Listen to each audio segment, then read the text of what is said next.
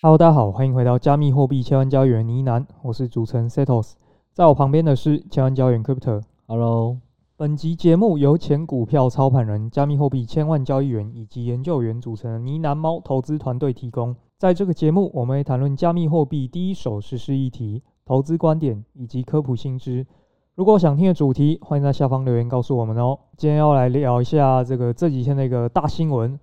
哦，就是 SBF 事件引起的一些余波荡漾。你是说他的两位副手转做污点证人的部分，还是 他二点五亿美元交保的部分？但这些都是吃瓜而已吧？这个对我们的听众，除了吃瓜以外，有其他该注意的吗？对啦，吃瓜部分可能对于现在的这个加密货币圈影响已经 不大了。我们要讲的是从他的起诉事件啊，发现一些踪迹哦，有点看到一些不妙的迹象。那就是 SEC 哦，美国的证券交易委员会，他们的监管机构了，有在十二月十三号的时候去起诉 SBF 吗？那起诉的时候，他们一定都会写这种起诉文件，所以就就有人发现了，在最新的这一份起诉书呢，十二月二十一号的这一份起诉书呢，里面明确的罗列了一件事情。什么事情？讲成这样？它里面有写说，除了批判 SBF 的罪证之外呢，他写说 FTT 哦，应该被视为一个证券哦。那这是什么意思呢？FTT 要是视为证券的话呢，那机构就可以买它了，是吗？所以 FTT 要涨。你现在是不是来当托的？哎，没有没有没有，哎，这个绝对是一件不太妙的事情。为什么呢？哎，我们之前其实有跟他提过这个瑞波币这个案件了。瑞波币当初也是被认定，哎，不能讲认定啊，就是 SEC 同样起诉它是证券。那它在两天内呢，币价就直接下跌了六十个 percent。啊啊，所以 FTT 再下跌六十 percent 还好吧？你手上还有 FTT 是不是啊？没有没有没有，我锁在里面的还有。那我锁的比你更多，好不好？我我不担心，它再跌个九十九趴我都不担心，反正都拿不出来。零乘以零。零点四还是零啊？对，好了，所以肯定不是 FTT 吧？应该是你是不是要提醒大家是很多的平台币？大家可以现在随便想嘛，那个 BNB 嘛，火币嘛，BDAO 嘛，OKB 嘛这些。对，就是可能会有连带的一个效应这样子。那简单说一下，为什么说被认定为证券，可能短期来讲会是一个不太好的事情？就是因为假设呢，它被认定为证券的话，它就是依法需要向 SEC 他们去提交一些文件嘛，就是你要正式的去申报，你才能够给大家去做交易这样子，不然你就是在违法的买卖这种证券。那就像那个台湾啊，可能有一些民间。就会跟你说什么哦，我们来买这个什么公司的股票啊，那个其实如果没有注册好，都会被就是会违法了，会吃官司的。所以呢，要是被认定为证券，然后又要走合规这条路的话呢，它势必会经过很多合法程序，可能财务上啊、内控、内机那些都要做一定程度的揭露。那最主要的是，它要是被认定为证券的话，基本上。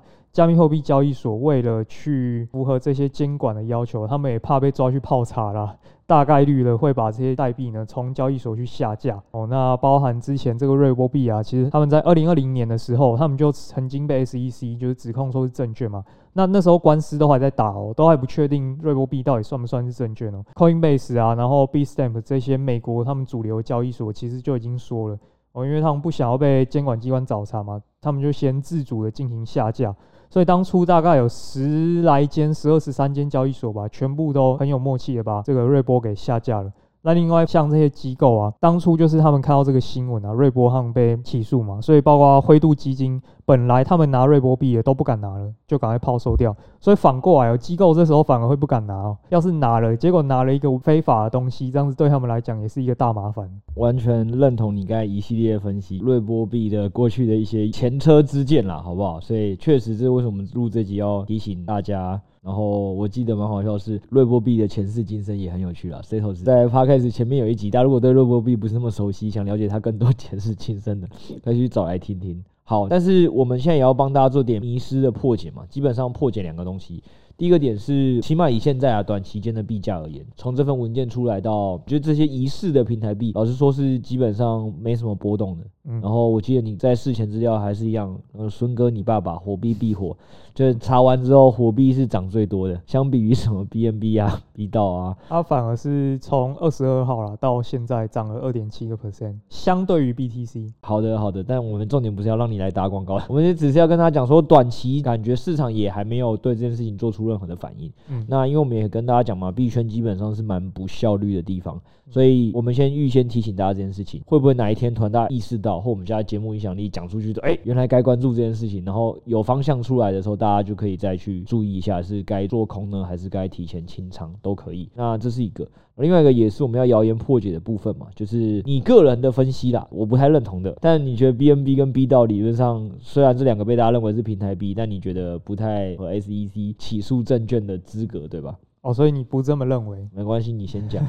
好，BNB 我们讲一下好了。其实我们 EP 七十四当初有讲过哦，那就来复习一下。BNB 呢，大家应该都还认为它是一个平台币，对吧？诶，币安呢就叫 BNB，，那明显它就是个平台币。但是二零二一年的时候，其实他们就有做了一个改动。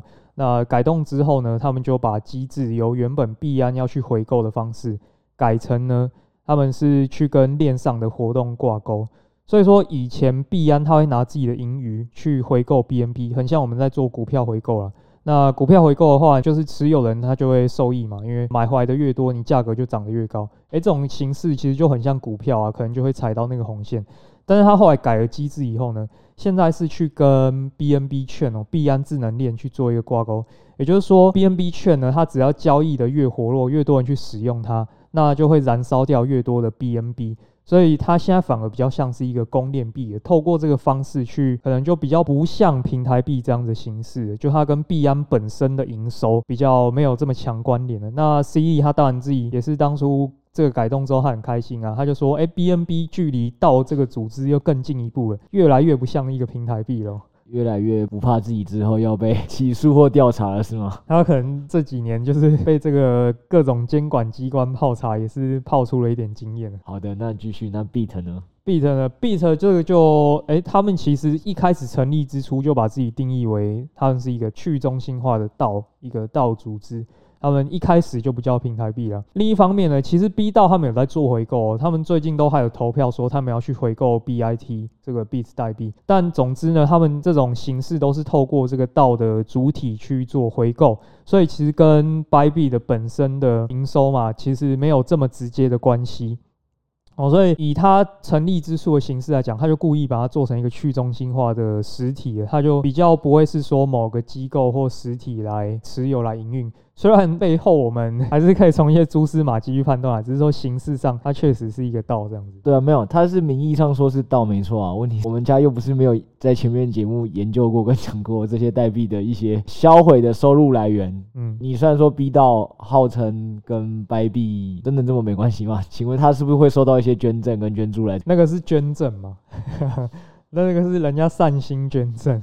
不是什么盈余回购，好啦，我只能说我没有很认同 Setos 说关于 BNB 跟 B 到零的，就差不多是这样了。因为大家应该最近也看到，加密货币到底是不是个以前都是商品嘛，对吧？然后加密货币无法可管嘛，对吧？就是在 FTS 事事件之后，我们家的政府还是这样讲，哎，加密货币无法可管嘛，所以这些境外平台这个用户受伤，这我们事前都有提醒过是高风险的，对，所以我们没有办法做任何的协助，这样之类的。然后后来剪掉，就抓了台湾的一从业人员。这个是不是好像跟之前的法律有点，或一些我们前面的一些风声讨论都不太一样？就是说，哎，加密货币应该是个商品啊，加密货币是一个大家还不知道该怎么管的东西啊，对吧？所以我就说，我觉得监管会认定一个东西有没有需要被起诉或有没有问题，感觉应该不是看什么现在他白纸黑字写什么，还有过去写什么嘛。我个人觉得还是到他到底影响到这个社会层面到什么规模的时候，政府可能就会在以前啊，这是个小事，不需要管。不需要去制定规则。对，因为它可能还在野蛮生长，还在发展。你一开始制定太多，可能也会压制它的创新。但是到了一定量，会影响社会的安定的时候，可能它就会出来跟你说：“哎，因为这这些东西其实这样都是不行的哦。”对，那至于它到底那时候会制裁到什么程度，我觉得是不太确定，要看那时候有没有出现一些比较大的社会事件跟新闻。哦，虽虽然我不是法律专业啦，但是有一点倒是好像是可以讨论一下，就是因为像这个美国之前是很多加密货币业者被告嘛。那他们就会有一个观念说，监管机关是不是想要用法律来取代监管？通常就是这样嘛，就是法律要是之前有判过的东西，那以后的判决就会参考以前的判例。所以要是以前这样判，以后就更可能会这样判。所以 maybe 就会有这样的情况发生，就是所谓的我用判决来取代监管啊。因为我也不是法律专业，这一段没办法回应。我们有法律专业的这个朋友在我们群组跟我们做个分享。但我意思说，总之就是只要你还感觉到 BNB 跟 B 到这些代币，就是跟他们原本的交易所还有各种的有趣的牵连。对，我就觉得很难说他到底有没有那个逃离魔掌的那一天。觉得大家还是小心啊，而且我觉得市场也不会像我们这么认真讨论这么多。基本上有恐慌情绪的时候，它就是会先下跌啊。啊，反正如果真的下跌的话，我们就再见机行事。对对，大概就是这样，好不好？我们这个真的是提醒在前了，好不好？希望我们录制完到上架时候，它不要就又已经跌了。而今天录制时间是礼拜五，好不好？先讲一下。好，那讲完中心化的，你现在是不是要讲去中心化的？去中心化，对。去中心化交易所也状况不是这么好，呵呵，所以我们聊一下 DYDX 啊。那十二月二十一号的时候呢，DYDX 这个代币呢，它发生了单日十二 percent 的跌幅，所以大家就发现说，明年 DYDX 好像有一个非常大幅度的解锁。据统计呢，二零二三年这个代币的通膨率达到了两百五十 percent 之多。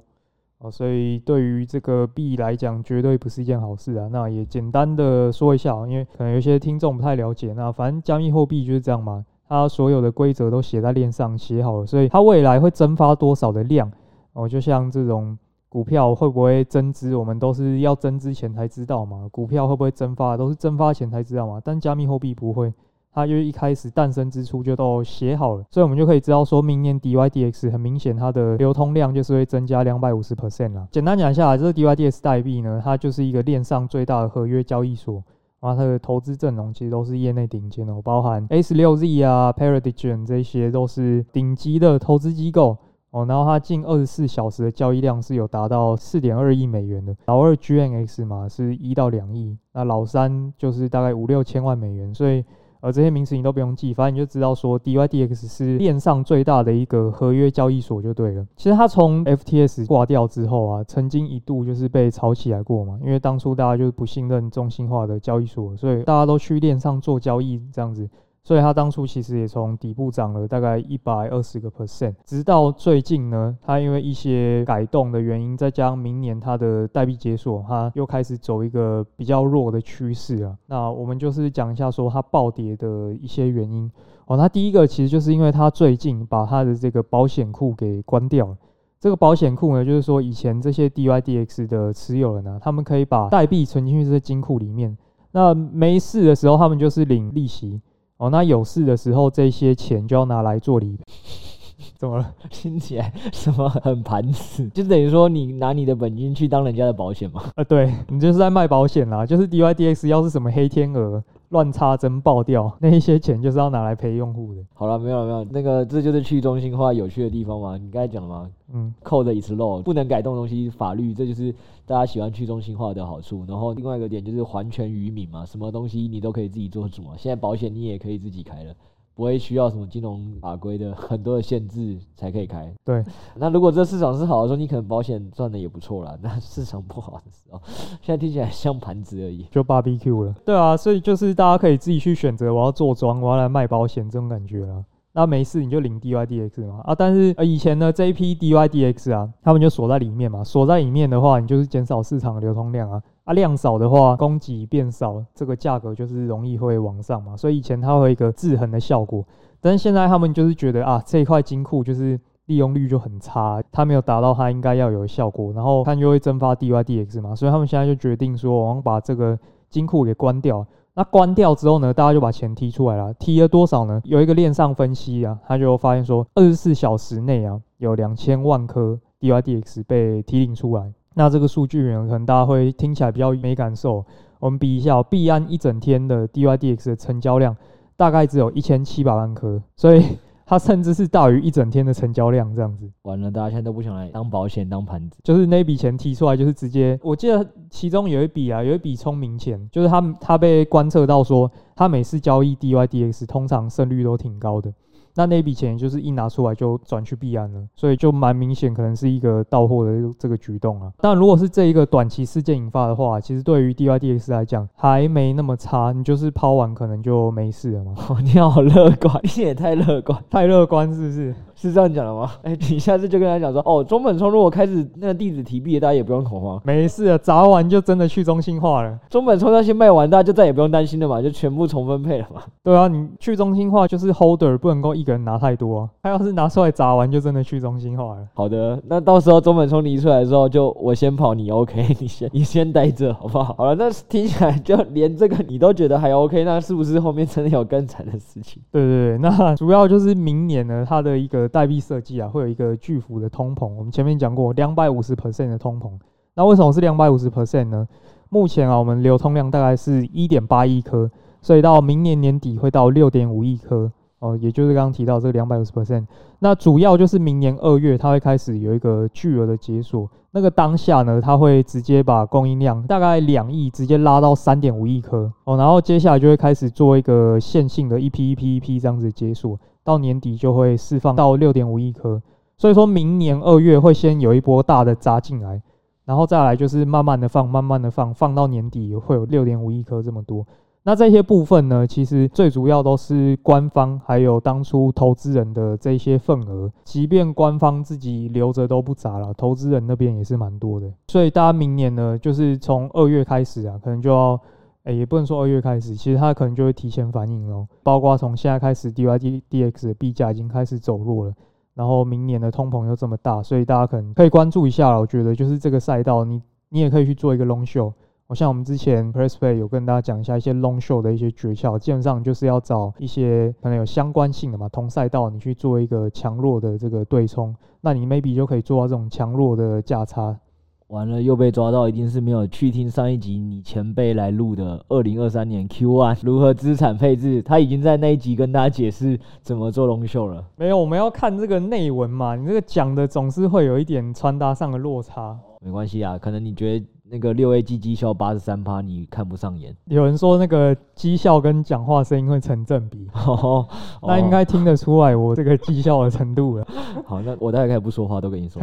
我们我们等一下可能要这样讲。好好，那请继续。今天我觉得应该也算是跟大家讲了蛮多坏消息了。你还有一个坏消息，我记得还没讲。还有一个坏消息，然后再讲一个好消息，我们平衡报道好不好？OK。反正 DYDX 啊，其实他们最近就是都有一些新的这个发展了。那我们就是来讲两个好，今年它重大的一些改动。那我们看这些改动是不是能够减缓这些冲击哦？那第一个，它其实今年都一直有在做减少通膨的这个动作。那除了前面我们提到说，它把这个保险库关掉嘛，平常其实你在 DYDX 上面做交易，你也是可以拿到它的这个代币奖励。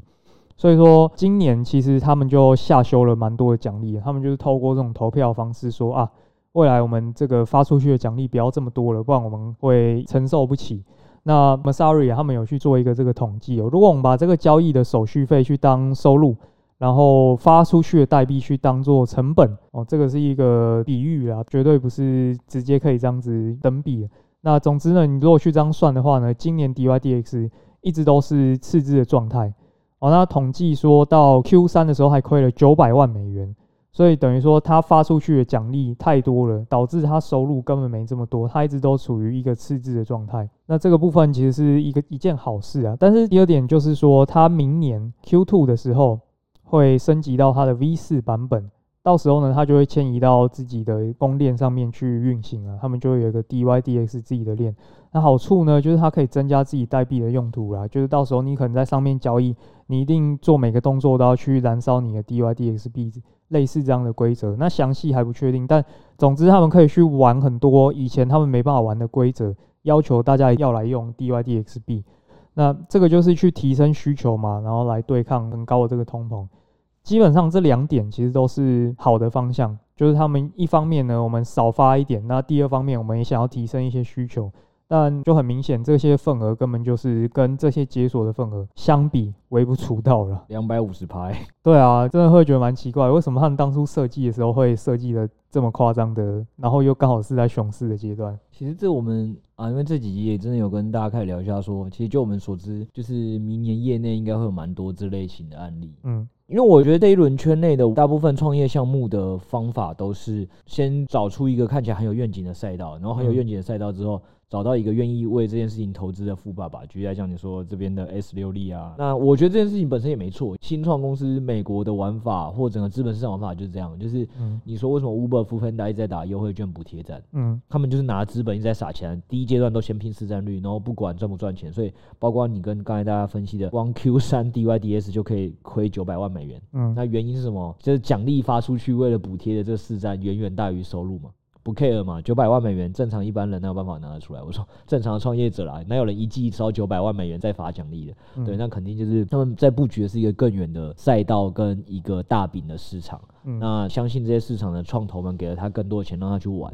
那唯一麻烦的点就是说，如果最后这个用户的增长啊，在他们这一系列政策就是跟不上他们这个烧钱的速度，本来就蛮多新创会死在这阶段，所以人家为什么才说创投本来就是一个高风险高报酬的行业？嗯，对啊，所以我觉得算是一个蛮典型的案例啦。就是你说 DYDS 这个，我觉得我明年应该还还有机会跟大家讲更多。STEPN 也是，我记得 STEPN 我们前面也跟大家讲过啊，也是明年第一季会开始有大额解锁。对，也是 游戏可能开始在走下坡，然后通膨又上升。一个比较不妙的状态了，哎，但是我这几天看到一个蛮有趣的数据，就是你可以猜一下，这也是我从 Messari 上面看到的，你猜一下主流币里面明年通膨最多的是哪一个？你现在是要跟大家讲说 DYDS 被你讲成这样两百五十趴够可怕，你还觉得其实也还好啦？对，你今天怎么带消息的逻辑都怪怪的？没有啊，就是说我当初拉出来在 Messari 里面 DYDX 是通膨第二名。然后第一名其实他另有其人，你这个笑我觉得很害怕，你很害怕，你直接说答案吧。OKB，OKB 要 对几趴？也是两百五六十趴吧。完了，我觉得你今天一定是火币派来的了。啊、什么火币派来的？你一开始就先跟大家讲说，火币是目前这一波最不受。SEC 影响的，涨幅最多的，然后最后爆出来的数字也才涨了二点六趴、二点七趴，跟没涨一样。那那我们前面那边帮他消音一下，然后现在最后又各家平台币讲完之后就说：“诶，那你知道 OKB 是通胀最多的吗？”我觉得你这个不怀好意的讲话方式太明显了，我感受到了，我感受到了。没有，我们就是直直接直观的看这个数据好吗？好的，对，绝对没有什么奇怪的这个导向。我看你可能下一集就要做一集是关于 OKB 的利好来平反。等下，等下，好，那那再猜一个好，就是 到底要猜几个，有多惨？最近看到一个蛮有趣的数据嘛，我猜可能蛮多人都不知道。那假设从今天开始算啊，一年前有一个代币是实现正成长的，实现正成长，你说从今天开始算一年前到现在买还在赚钱？对，主流币哦，你不要算什么两三百年后的那种。不不不，那那我还有一个更疑惑的问题，这一年投资有沦落至此？我们就是纯粹比 buying 后的，就是说这一年听起来好像就只有一个币赚钱就很值得高兴哎，真的只有那个币正报酬啊，其他全部都下去了。这一年就只有一个币正报酬，前五十大，前五十大币。我现在终于知道为什么大家最近一直感觉呢喃猫投资像诈骗集团了。这一年只有一个币正报酬，然后我们六 A 还季绩效正八十三趴，这这是什么意思？对啊，就真的很像诈骗啊。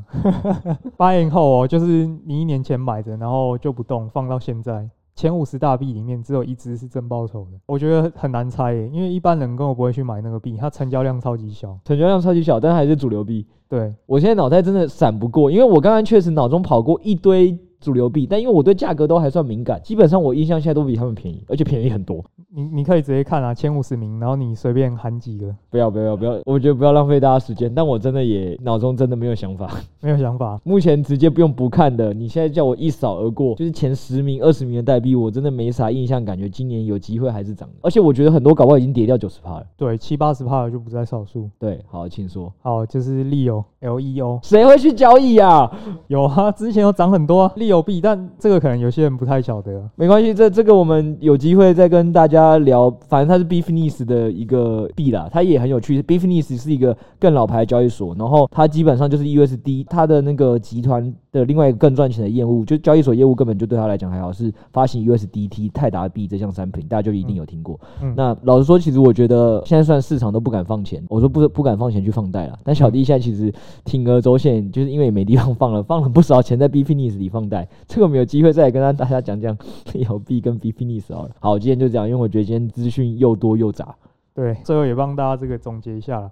那第一点就是我们提到说，SEC 他在近期的起诉书里面呢，他们就把 FTT 列为平台币，所以我们要担心是不是对于平台币板块来说会有一个联动效应？如果未来 SEC 都把平台币列为证券的话，有可能这些交易所他们为了合规就不得不集体下架，那这对于平台币而言，绝对会是一个短期上来讲一个蛮大的冲击。好啊，如果到时候真的发生了，我们就见机行事。第二个就是我们提到说 DYDX 啊，他们明年会有巨额的通膨，达到两百五十 percent。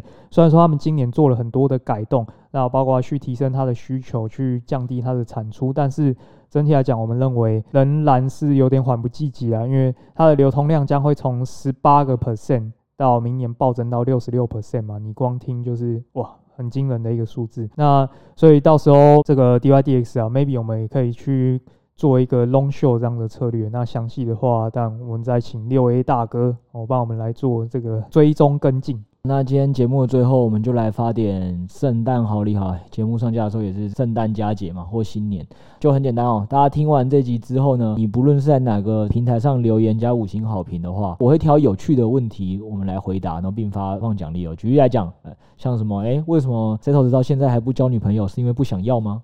还是这个 Josh 到底什么时候要空投房子之类的哦？各种有趣的问题都可以，反正大家应该知道，就听到我这个暗示就知道，你只要是问我的问题，一律不会回答，也不会有任何的空投奖励，好不好？那如果你是问其他成员的有趣问题，比如说瑞拉的 IG 账号之类，这搞不好都还有比较有机会回答。反正我们就挑有趣的回答给大家，那就再麻烦大家帮我们五星好评加留言，我们来看看大家的创意发想能力到哪里。好，大家下周见，拜拜，拜拜。